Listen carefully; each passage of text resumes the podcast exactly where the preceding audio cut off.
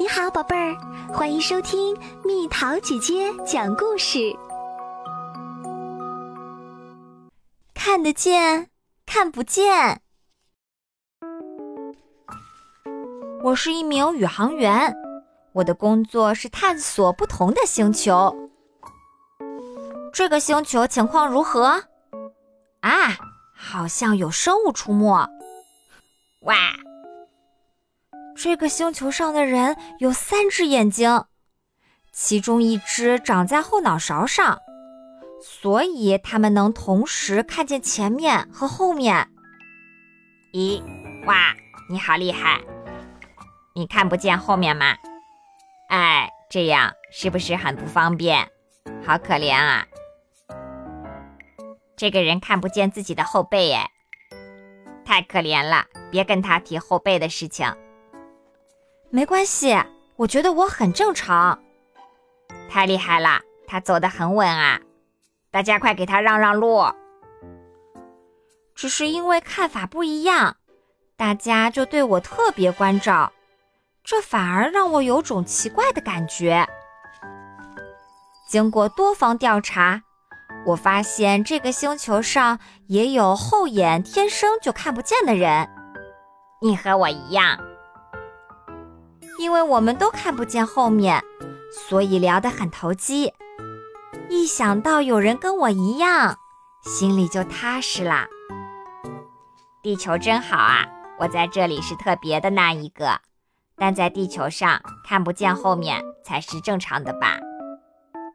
的确如此。我去过很多星球，见过各种各样的正常人，长腿人的星球。飞行人的星球，软体人的星球，长嘴人的星球。不管在哪个星球，我作为那个身体特别的人，都有一些不方便的地方。这里还有天生每只眼睛都看不见的人，他感受到的世界和我很不一样。看不见的人和看得见的人在很多事情上做法都不同。他们用录音记下自己的行程，而不是写下来。他们用报时钟表或者触摸式钟表。所有东西都要放在固定的地方，不然就会找不到。所以他们的房间总是很整齐。外出时要用拐杖。从自动贩卖机里买的饮料，他们喝到嘴里才知道是什么。如果罐子的形状都一样，他们必须尝一尝才知道里面装的是什么食物。他们大多从事乐手、按摩师等依靠耳朵或双手的职业。对于眼睛看得见的人来说，世界是这样的：在红色花朵处右转，在红绿灯处左转，看到甜甜圈店后左转。进入挂着水母牌子的大楼后，左手边有一部电梯，按下前往三楼的按钮，在三楼下电梯，到达门牌上写着三零四的房间。对于眼睛看不见的人来说，世界是这样的：闻到花香后右转，听见狗叫后左转，听到水声后上桥，接下来有台阶。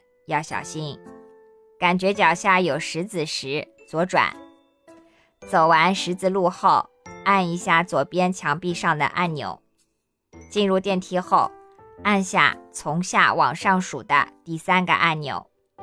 等电梯门打开后，走出去，敲第二个房间的门。如果某个星球上全是眼睛看不见的人。那一定是这样的吧？衣服上全是口袋，哪个口袋放了什么，一摸就知道。声音好听的人大受欢迎，靠触感和气味选衣服。街道上没有灯，夜晚漆黑一片。不管什么东西都可以摸摸看。用粘土给朋友留言。看不见的人可以通过声音、气味和触感知道很多事情。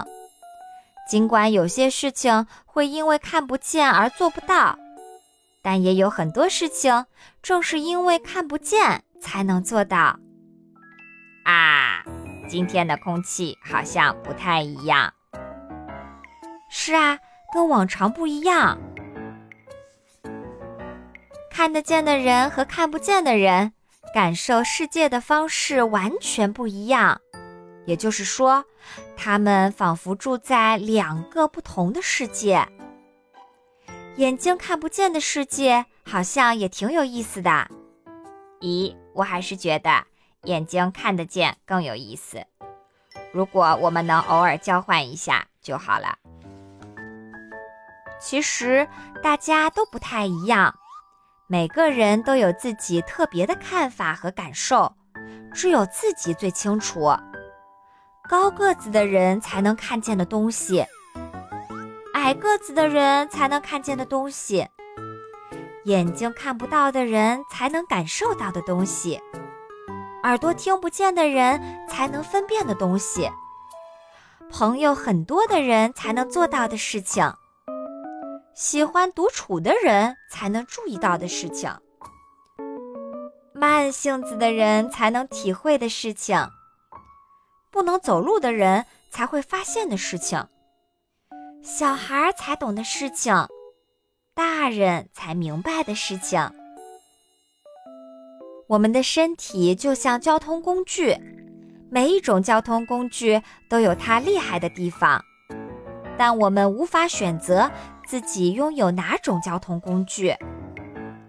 每个人真实的心情、经历的辛苦、想做的事情，只有一直坐在这种交通工具上的自己才明白。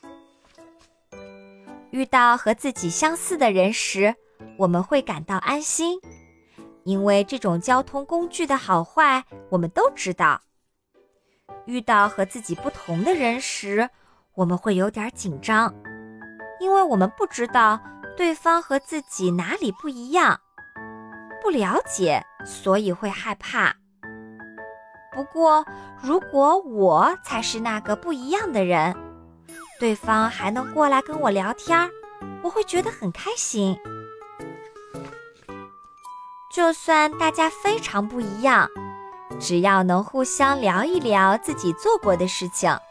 遇到的麻烦或者新的发现，对方一定会说：“哇，好有意思！”要看到后面的时候，我就这样一扭，咦，真好玩！考试的时候，我只能用一只眼睛，哈哈，好有趣！是不是很软？哇，真的很软啊！虽然我会飞，但我恐高。咦，没想到还有这样的人呢！真好啊，你有这么长的腿。唉，腿太长容易打结，可麻烦了。虽然当大人很辛苦，但也有很多好处。嗯，虽然做小孩也很辛苦，但也有很多好处。哇！有意思的事情真不少。不管我的行为和想法有多么古怪，我相信这个世界上总会有跟我很像的人。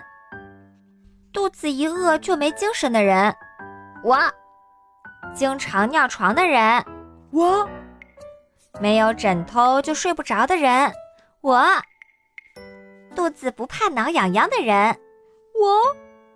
喜欢被妈妈紧紧抱住的人，我我我。无论彼此多么不同，都会有一起说出“我也是”的时候。看来，其他星球和地球是一样的嘛？如果大家能一边寻找彼此的相似点，一边欣赏彼此的不同，那就太好了。听上去好像很难。但做起来也许非常简单。嗯，让我们一点一点的开始练习吧。咦，你怎么只有两只手？好可怜啊！还好啊。唉，两只手是不太够用。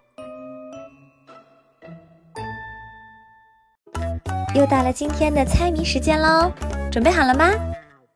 杏子像鸭水里游，池塘湖泊游不够，一天到晚总成双，夫妻恩爱乐悠悠。猜猜到底是什么？好了，宝贝儿，故事讲完啦。你可以在公众号搜索“蜜桃姐姐”，或者在微信里搜索“蜜桃五八五”。找到，告诉我你想听的故事哦。